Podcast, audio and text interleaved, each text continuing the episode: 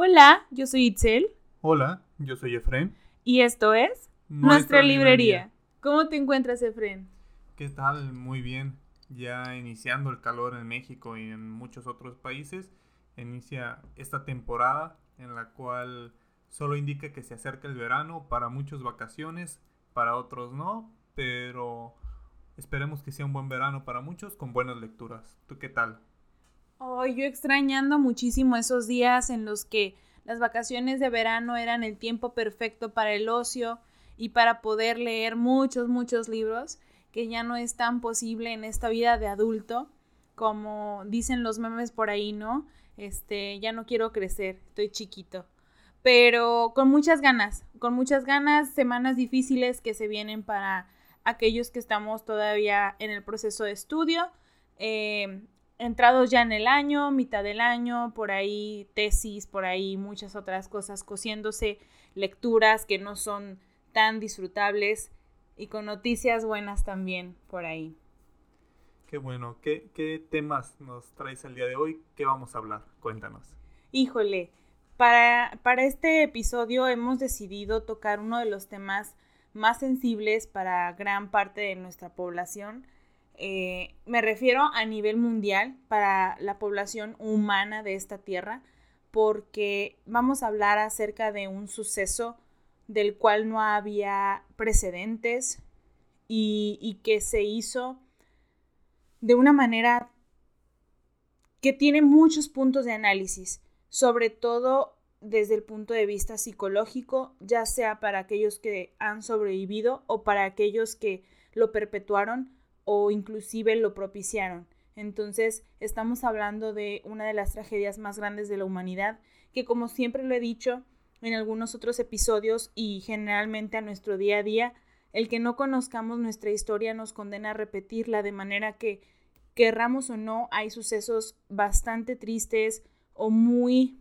eh, significativos, muy, muy negativos, que tenemos que conocerlos y que hay que echarnos un clavadito de vez en cuando hablamos del holocausto. El holocausto, este suceso, esta catástrofe que sucedió previa a la o durante la Segunda Guerra Mundial, iniciando en, en, los años de 1939 a 1945, esa persecución de Hitler sobre el pueblo judío y también no judío en algún punto, se tornó contra todos los enemigos, inició contra contra el pueblo judío por un odio eh, pues nada fundamentado por parte de, de este pueblo alemán, desembocando en estos tristes casos que... Es que es de repente, Fren, como esas situaciones en las que hay una alineación de planetas, o sea, que cada cosita va derivando en una en otra en otro suceso y de repente tienes como la fórmula perfecta para el desastre hubo una Primera Guerra Mundial donde Alemania quedó muy mal parada, se le culpó inclusive por esta, esta Primera Guerra Mundial, hubo sanciones que, que sumió a la Alemania de aquel momento en una depresión, en, un, en una falta eh, total por ahí de condiciones para la vida inclusive, que, que avivó esos sentimientos de odio dentro de este pueblo o los justificó más que nada, porque yo creo que eh, todos los pueblos tienen y existe odio y discordancia entre, entre el mismo pueblo. O sea, por ejemplo, los mexicanos lo sabemos perfecto. No hay, no hay un mexicano que, que no atente contra su mismo pueblo en muchas ocasiones o en muchos em, sucesos de la vida, por ejemplo, se habla bastante de ello, no, no es algo que yo haya experimentado precisamente, pero eh, se habla acerca de que no hay nada peor en Estados Unidos que ser tratado por otro mexicano que sí sea legal. Existe esta hasta, no sé, incoherencia de, de esas personas que, que tratan mal al inmigrante sin documentación legal siendo ellos también mexicanos. O sea, hay varias, varias de estas situaciones y yo creo que en ocasiones es relacionado también en aquellos momentos de represión y, y que buscamos por ahí el culpable, ¿no? Sí, el, el odio, siempre el odio en el humano termina quedándose a veces en, en la mente y en el corazón de algunos. No hay que generalizar nunca en estos casos, porque se culpó totalmente al pueblo alemán de la Primera Guerra.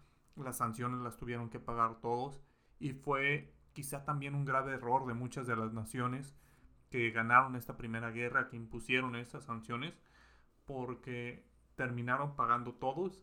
A veces es muy, muy difícil el cómo castigar ciertas acciones en un colectivo cuando son algunos pocos o, o no todos los que causan este tipo de conflictos. Y pues desencadenó en esto, desencadenó en un líder, un muy buen líder en, en, materia de liderazgo, pero con pésimas ideas. Un muy buen orador, o sea, siempre he escuchado, sobre todo cuando tocamos el tema de la oratoria, eh, uno de los más grandes oradores de, la, de todos los tiempos, pues fue Jesucristo aparentemente. Tenía una audiencia bastante interesada, algunos, igual como lo mencionas, que lo odiaban, algunos otros que lo amaban, y, y siempre todos escuchando.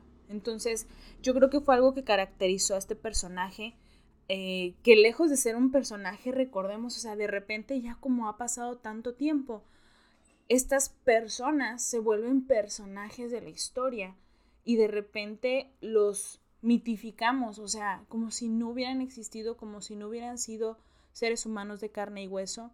Y por ahí se le atribuyen varias situaciones psicológicas a este señor que, que bárbaramente fue un gran orador para este pueblo que buscaba redención.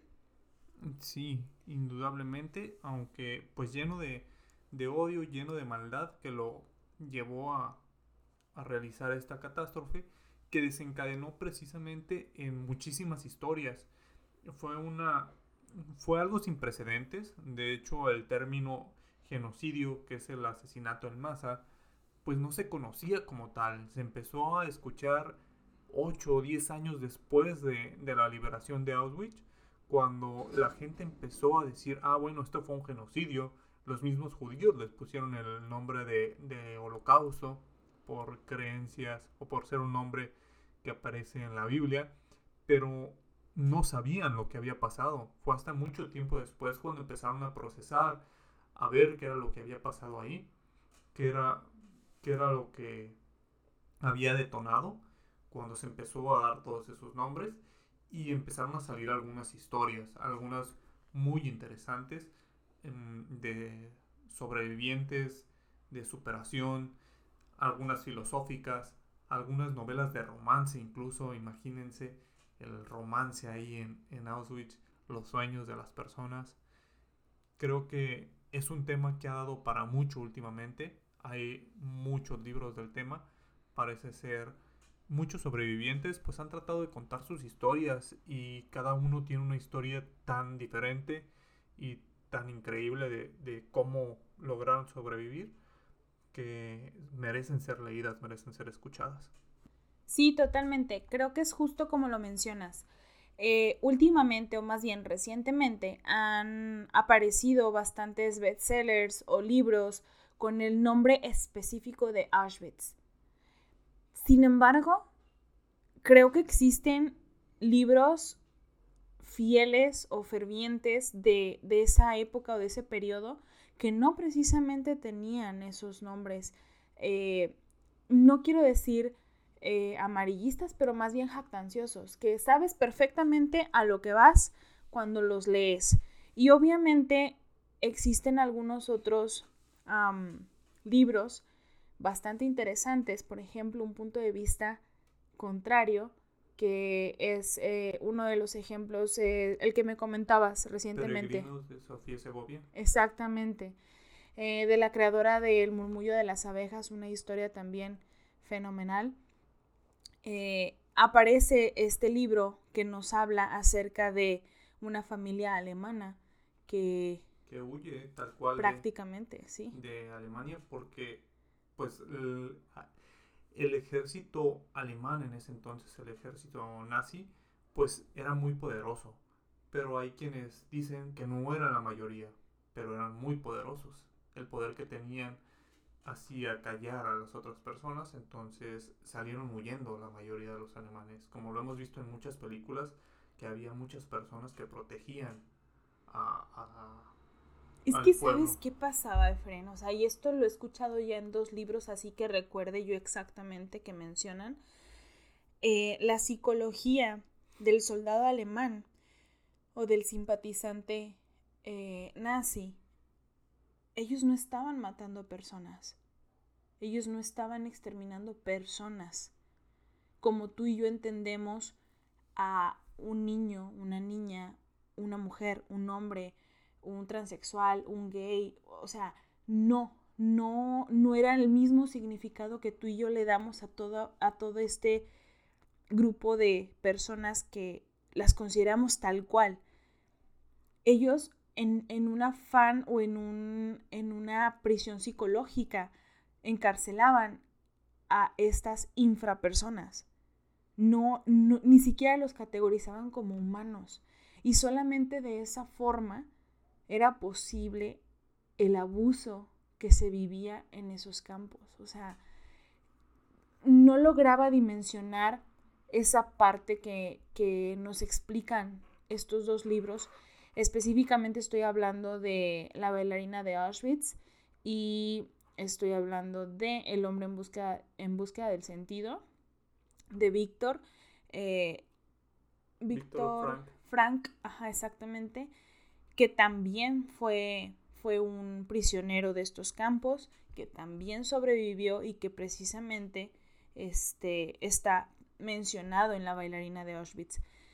Lo más importante aquí es el análisis, por ejemplo, en ese libro de Víctor Frank, realiza un psicoanálisis de todo lo que se vivió, tanto de la parte eh, afectada como de el que causa este tipo de daños. Por ejemplo, estaba, estaba haciendo una, bueno, cuando empezamos a ver este tema o que decidimos hablar sobre este tema, ya teníamos por ahí unos libros leídos eh, en relación a algunos novela, algunos, como te digo, psicoanálisis específico, que es un poquito más eh, filosófico, algunos otros diarios, por ejemplo, el diario de Ana Frank, entre otros, ya los habíamos como sondeado, ya habíamos tenido el acercamiento, ya habíamos tenido pláticas tú y yo en una tarde acerca del tema y, y tratábamos de desmenuzar un poquito el por qué sucedían este tipo de situaciones o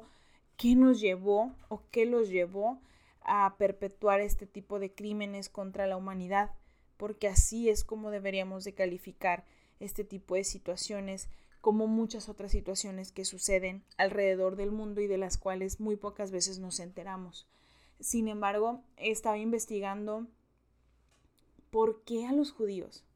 O sea, me surgió la duda mm, desde que hemos visto películas como Unglorious Bastards, como este, bueno, Jojo Rabbit. Jojo Rabbit, bastante buena entre muchas otras películas que existen sobre el tema, la lista de Schindler también, muy buena, hay un libro precisamente. Eh, y, y, yo me pregunto, o sea, ¿por qué el pueblo judío? ¿Por qué siempre se habla del pueblo judío?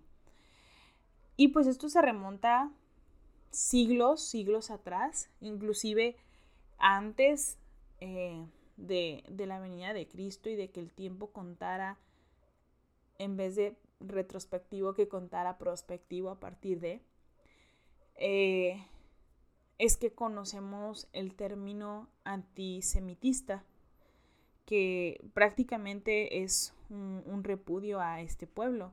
Y este pueblo de dónde venía, del reino de Judá, eh, según las fuentes que, que, he leído, a lo mejor me hace falta investigar muchísimo más, pero pues estamos hablando de, del Antiguo Testamento, que, en, este, en este caso pues forma al libro del Tanaj, que, también forma el Torah y, nos da pues la ley judía, entre otro, eh, hay otro libro más, que Mishnah o no sé cómo se pronuncia exactamente, pero pues prácticamente es lo que rige a este pueblo judío en cuanto a la religión, porque obviamente conocemos que también es una cultura y es una, es una población específica, no tanto solo la religión, ¿no? Entonces, pues su, su, su significado o su porvenir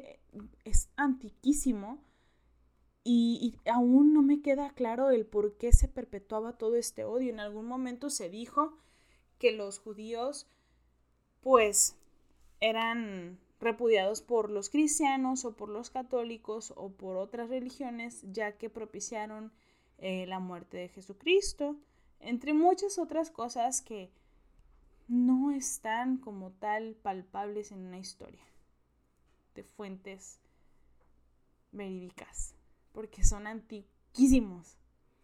Sí, es algo que se habla desde tiempos inmemorables ya algunas cosas pues no tan documentadas, más como mitos, leyendas, cosas de la Biblia, que es la salida de los de los judíos del pueblo de, o de la ciudad de Egipto que estaban siendo sometidos, que eran prácticamente esclavos y y demás situaciones en las que siempre terminan siendo ellos los, los sometidos o el pueblo en que está bajo una esclavitud, bajo un emperador, bajo un dictador.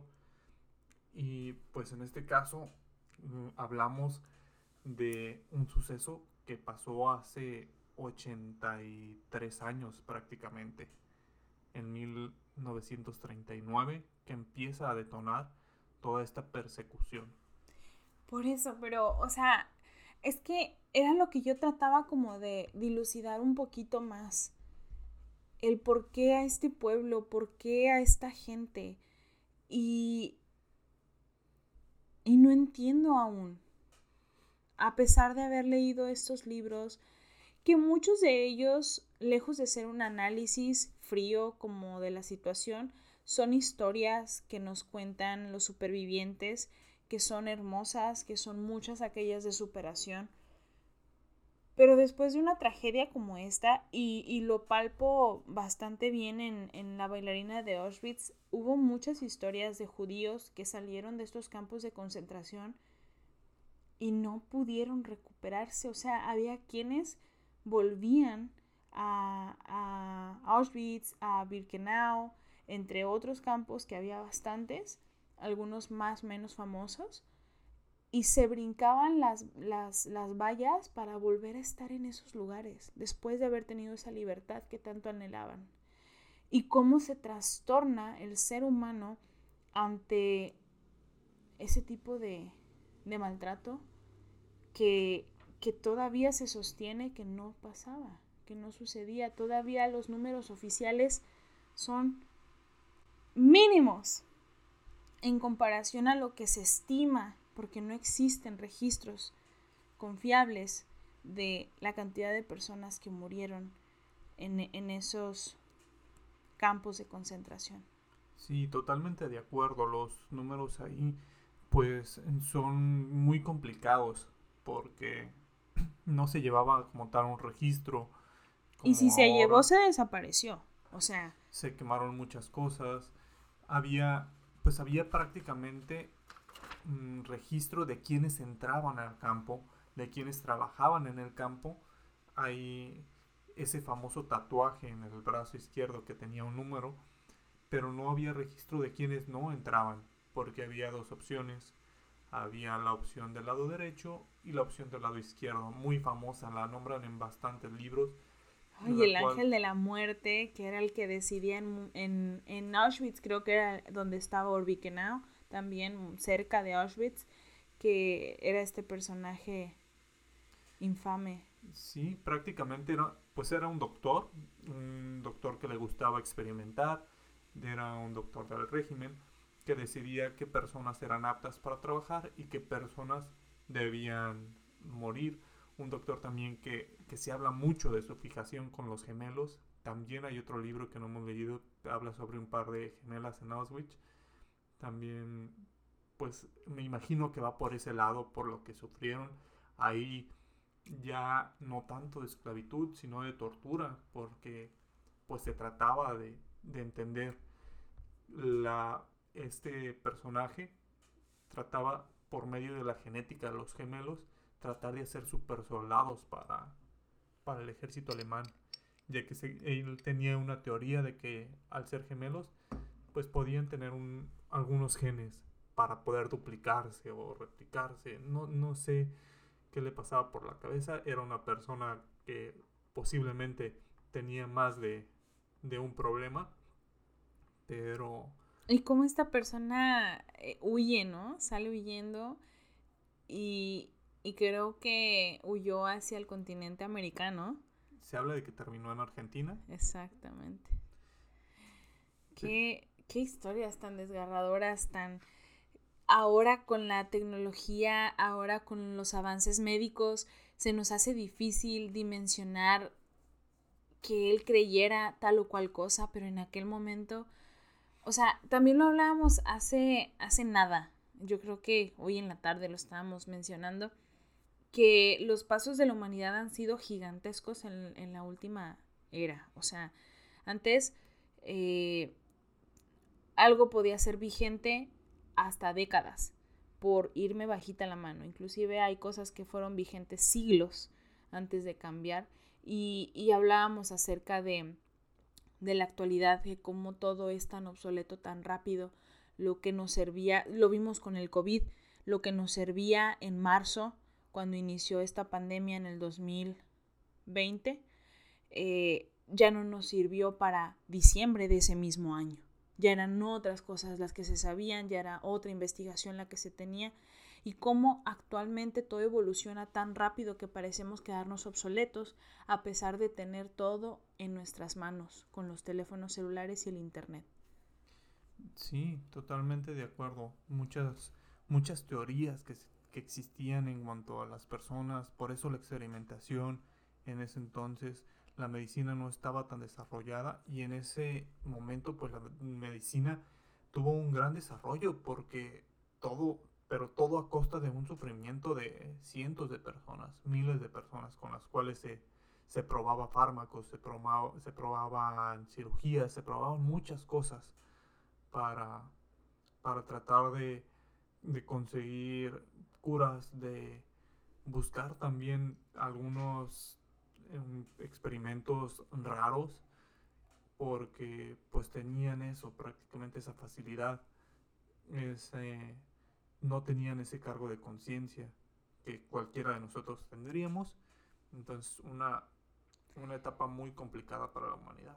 Ahí hacemos palpable nuevamente este principio, si no me equivoco, chino, de que todo mal lleva también un bien y todo bien también lleva en sí mismo un mal.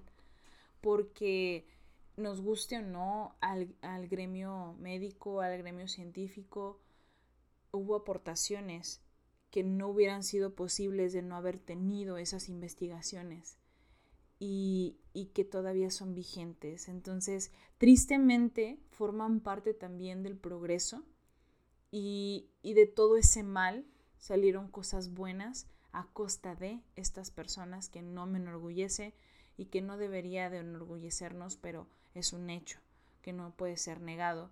Y también eh, dentro de cosas buenas como la liberación, como muchas otras cosas, aquellos que escaparon, aquellos que lograron esconderse o que les tendieron una mano, eh, también, también existe estrés postraumático que los hizo vivir una vida no tan satisfactoria.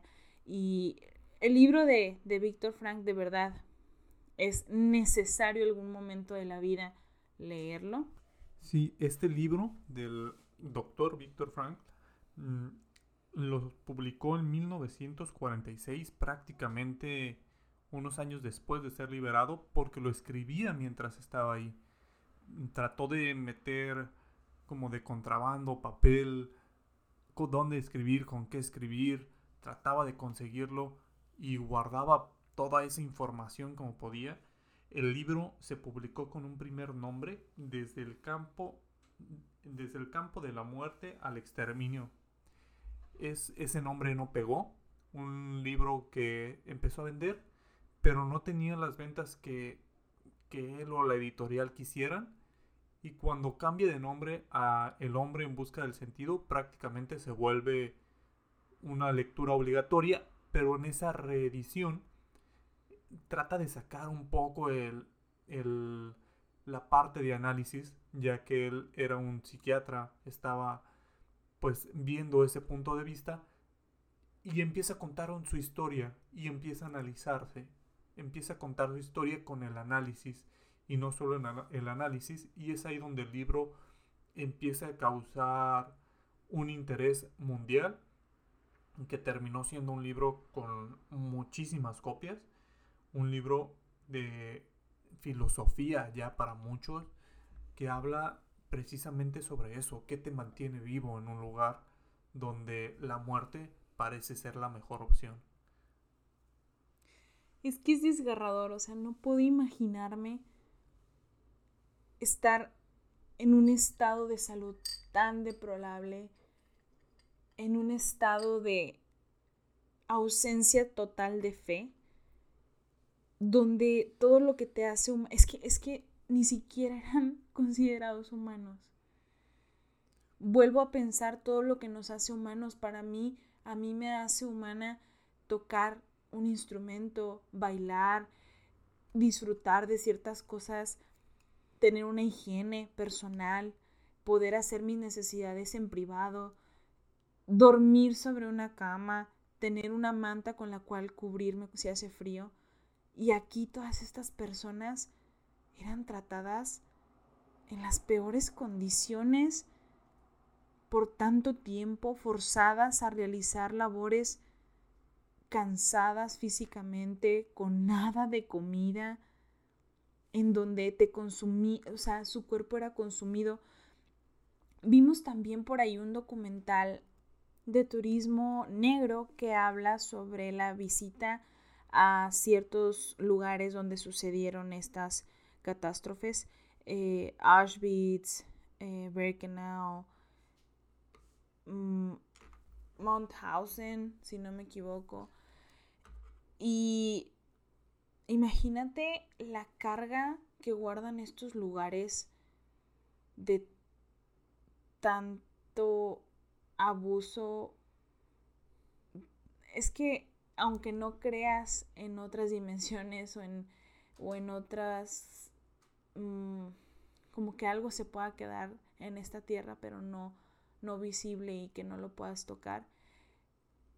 Sabemos que se carga de energías pues bastante, bastante fuertes, por no decir si son positivas o negativas, bastante fuertes y, y esto está plasmado en más de un libro, o sea, mm, Los hornos de Hitler, un libro bastante difícil para mí en lo personal de iniciar, eh, la, doctora Olga Lengel, eh, disculpen si no sé pronunciar bien este nombre, eh, apellido, pero ella nos narra desde el momento en el que todo empezó a cambiar, el ambiente en las calles y, y cómo fueron apresados, perseguidos, llevados de una manera impresionante desgarradora.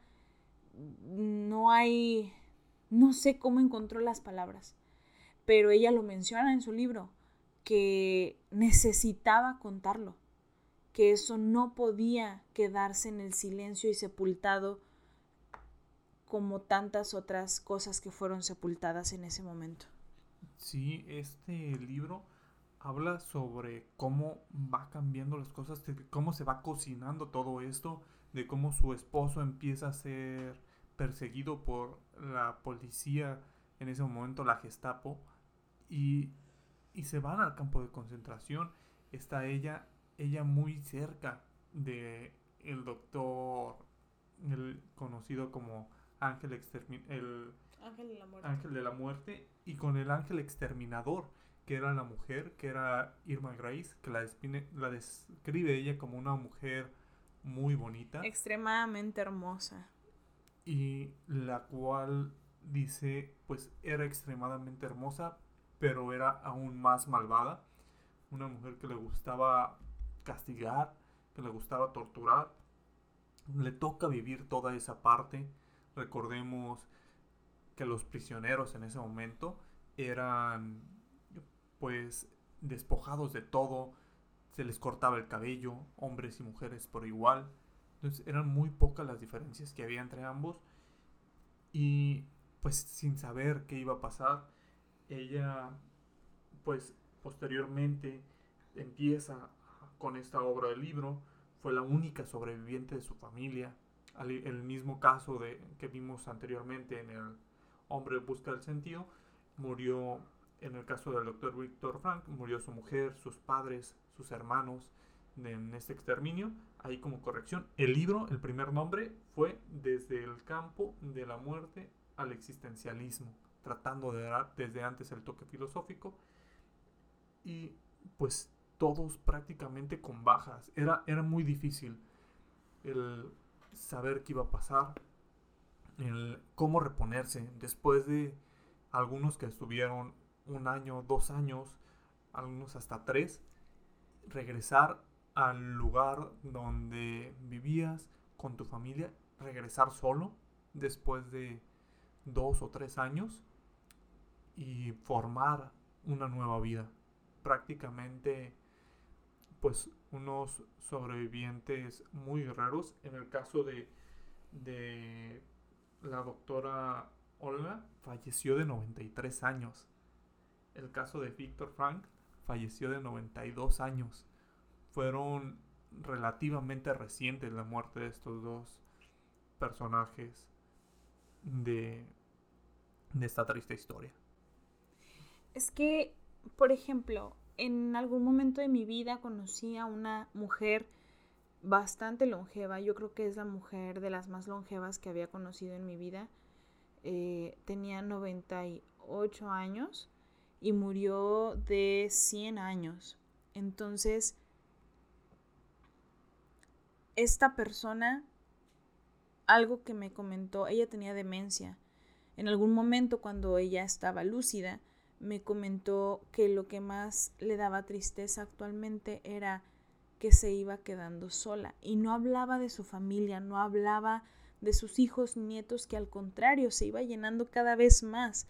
Hablaba de sus contemporáneos, de que ya no encajaba en este mundo y se iba quedando sola porque todos iban muriendo. Imagínate estas personas que sobreviven a, a esta terrible, terrible suceso y ya no hay nadie, nadie de tus contemporáneos y te queda toda una vida de frente. Es que es un, es un golpe impresionante. Eh, libros muy, muy buenos que yo creo que sí es necesario que leamos todos en algún momento para no olvidar esta historia.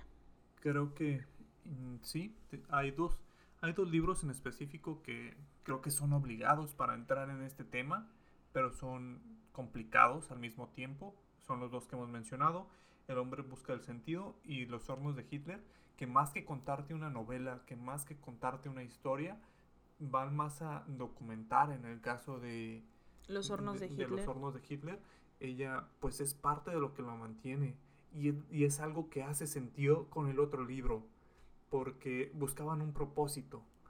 El, en el caso del hombre en busca de sentido dice que para sobrevivir necesitaba buscar un propósito, necesitaba aferrarse a algo que lo mantuviera, que le diera fuerzas.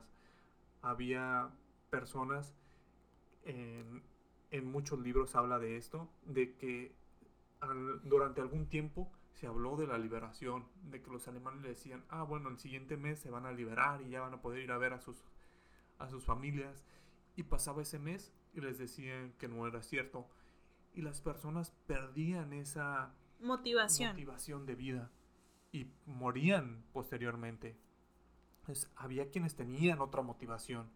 Había por ejemplo, el caso de la doctora Olga, que decía, yo quiero salir, tarde lo que, lo que tarde, a documentar todo esto, a decir qué es lo que pasó, a decir quiénes eran.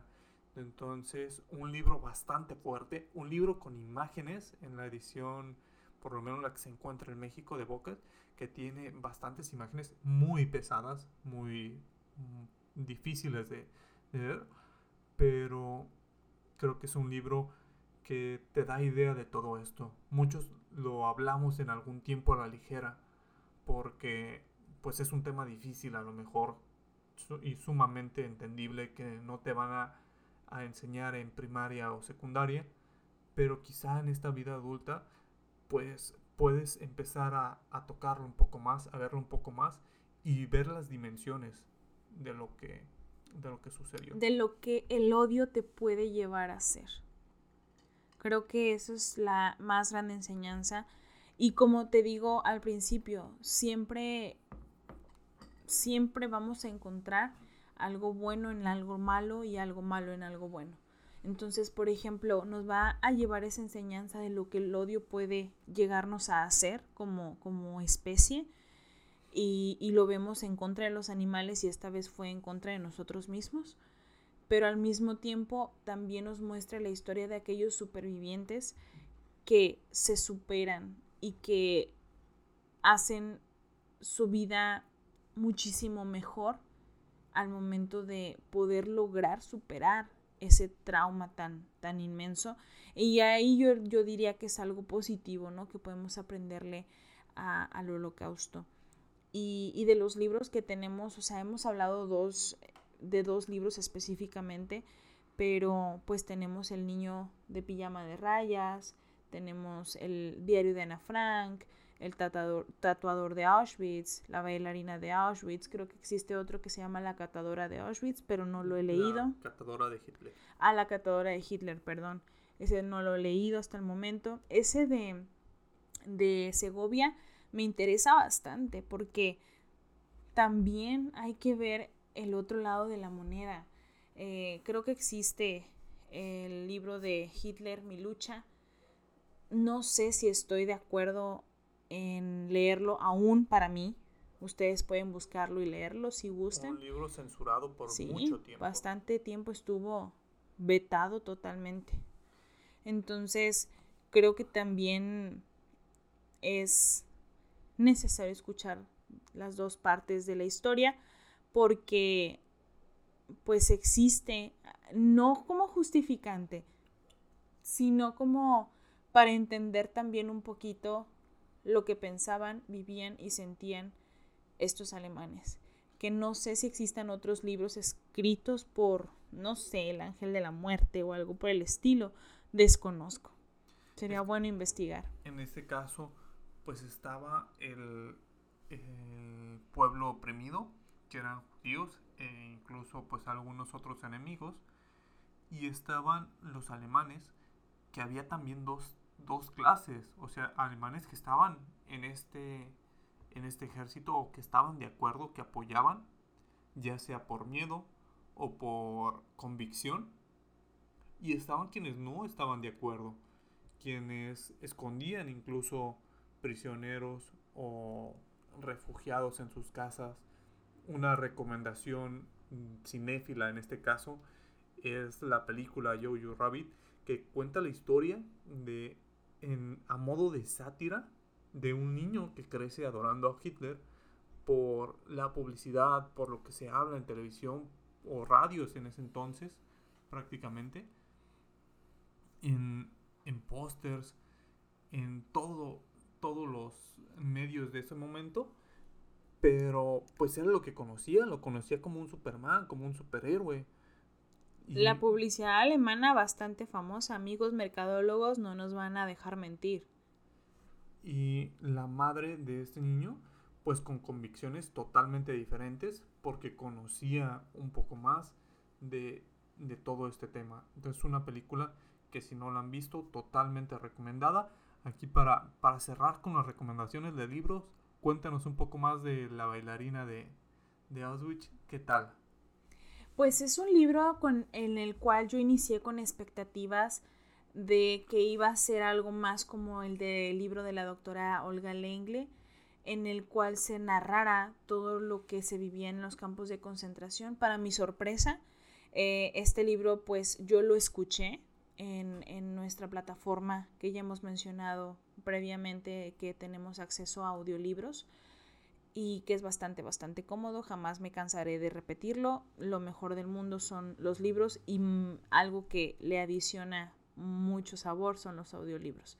Entonces, nos habla también del proceso de, de liberación y prácticamente de su búsqueda de sentido a modo de, narrativa, de una novela. Nos, nos da esa satisfacción de, de que va por un buen camino para tener una vida feliz y nos explica eh, cómo es que superó ciertos traumas. Y una de las grandes enseñanzas que me deja este libro, para no arruinarles ningún momento, eh, es una frase que, que, que dice, en donde ella busca no limitarse. Y ella hablaba de que quería superarse en un posgrado en algún momento de su vida. Y alguna persona le dijo, pues de todas maneras vas a cumplir este, la edad. O sea, refiriéndose a que ella se sentía como bastante mayor para hacer ciertas cosas o para soñar algún tipo de, situación y esta otra persona le dijo, de todas maneras vas a tener esa edad, de todas maneras vas a, pasar aquel momento, eh, entonces, ¿por qué no? ¿Por qué no hacerlo? Sí, una lección, puedes, vas a llegar a los 30, 40, 50, 60 años, pase lo que pase, entonces tú sabes si quieres llegar ya sea con un viaje, con un título, con con un hijo. Con familia, exacto. Entonces, esa parte, pues, una lección una motivacional que, siempre podemos sacar de, de, estos libros o de cualquier otro. En muchos de estos, muy factible. Yo les quiero comentar un poco del tatuador de Auschwitz.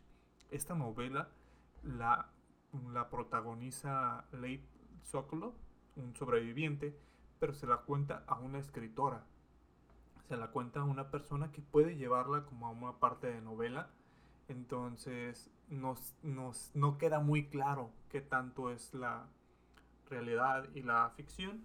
Él se enamora en el campo de Auschwitz. Entonces es un, imagínense una novela de amor en Auschwitz. Pues habla mucho de esta supervivencia. Él era quien le ponía ese famoso número a las personas y se desarrolla la historia con eso. Él pues estaba alejado, tenía un cuarto propio, pues no era lujoso, pero era para él solo, porque al ser él quien tatuaba, pues se podía malinterpretar y lo podían pues incluso matar en algún en algún barracón por que para algunas personas estaba el hecho de tatuar decía pues ellos él está con con el ejército. Entonces él tenía algunos privilegios. O sea, los privilegios de él era pues dormir en una caja, en una caja prácticamente para él solo. Esos eran los privilegios de ese entonces. Poder tener un poco extra de comida, eh, que solo comían una vez al día, pero pues podía comer un extra en esa vez. Entonces ahí se empieza a desarrollar esa historia entre Leil y Gita que muy, muy interesante. Se la cuenta este, este hombre a, la autora. Duró cuatro años contándole la historia para poder sacar todo eso. Pues era también un trauma que estaba sacando, algo con lo que no, no podía luchar. Entonces lo sacaba de poquito en poquito, lo sacaba de pedacitos para, para poder hacerlo. A modo de terapia prácticamente y termina publicándose el libro. Esta persona ya, ya falleció también, murió de 90 años, Lady Sokolov, también con, con edades longevas, las personas que hemos mencionado el día de hoy. Y pues esa es la historia del tatuador de Auschwitz. También una novela recomendada, también habla mucho de los abusos, habla mucho de, de lo que veía y quizá una persona con privilegios dentro de todo lo, malo que había ahí pudo ver algunas otras cosas que no, que no eran de, de acceso para quienes trabajaban. Preguntas que me surgen actualmente. Eh, si alguien sabe de alguna recomendación de algún libro, de la contraparte del pueblo alemán actual, de qué piensan sobre esto, es oscurecedor de su pasado, o sea, son temas prohibidos, temas censurados, tabús, o ya hay una apertura a, a liberarnos de las cadenas de este pasado como, pueblo alemán. Sin embargo, pues yo creo que estas historias no deberían dejar de contarse, deberíamos de hacerlo de la manera más amigable con los niños, explicarles que en algún momento de la historia existió una persona que hizo mucho daño a una a toda una población y que es posible que esto no que no es posible más bien que esto se repita nuevamente y que es necesario conocer de estos temas como, como acervo cultural, porque, híjole, algo que sucedió de esta forma y que asoló a tantos países, pues es necesario que se cuente y que sea conocido. Em, ¿Algo más que quieras agregar, Efren, en este tema tan, tan triste, pero al mismo tiempo tan interesante desde muchos aristas? Psicológicas, históricas, eh, no sé, románticas inclusive. Me uno a tu, a tu petición. Creo que esto da para una segunda, tercera parte porque existen muchísimos libros que nos gustaría leer y en caso de tener una segunda parte más adelante, nos gustaría incluir también eso, libros de la otra parte, libros de, de alemanes, de personas que estuvieran a favor o en contra de lo que sucedió para pues comparar esos puntos de vista, para ver qué es lo que nos cuentan, qué es lo que pasaba. Incluso pues no dudaría de personas que en algún momento creyeron y se fueron como dando cuenta de todo eso en el camino, pero a lo mejor ya era demasiado tarde, porque pues también si no estabas a favor, estabas en contra y era un ejército muy era bastante peligroso. Entonces me uno a esa petición y pues aquí están las recomendaciones. Siempre recordando que pues no somos expertos historiadores en el tema, o sea, somos dos personas que han leído sobre, sobre esto y que nos han surgido bastantes dudas. Yo creo que poco, poco esclarecimiento de muchas otras y que probablemente algún, algún maestro en historia o en, temas eh, sociales pudiera tener más aportación que nosotros, pero queremos dejarles nuestras recomendaciones sobre estos libros que hemos leído y que nos han cautivado y que, y que son parte de este tema tan importante. Sí, totalmente de acuerdo. Un punto de vista como cualquier aficionado a la lectura, cualquier persona común que le, que le gusta leer, que le gusta saber un poco más qué, hay detrás de estas historias, investigamos un poco y, y nada más, no hay un trabajo académico como tal detrás, simplemente como aficionados que nos gusta saber un poco más. Pues bueno chicos, les dejamos esta inquietud. Si alguno de ustedes también está interesado, estos son los títulos que hemos leído últimamente, de los cuales podemos dar algún tipo de reseña en caso de que nos lo solicitaran en nuestras redes. No olviden seguirnos en Instagram como nuestra librería 93 y ahí pueden escribirnos, tener contacto con nosotros, darnos sus recomendaciones. Estaremos subiendo algo de contenido sobre el tema y traeríamos la siguiente semana eh, temas de los libros para el mes de junio. Inclusive podremos hacer lecturas conjuntas. Menciónennos qué es lo que están leyendo. Chicos, esto de la lectura no termina y queremos escucharlos. Sí, vamos a tener este episodio doble esta semana ya que este está saliendo el lunes. Tuvimos ahí pues parte de, del trabajo que se nos complicó sacar el episodio en jueves. Lo vamos a sacar el lunes pero este jueves volvemos a tener. Entonces habrá doble episodio esta semana para que lo compartan, para que se lo pasen ahí a sus amigos lectores y no lectores, quizás les guste algo, les interese. Entonces compartan este episodio con, con sus amigos. Y por mi parte sería todo. ¿Algo que desees agregar? Nada, que tengan una excelente semana. Nos vemos.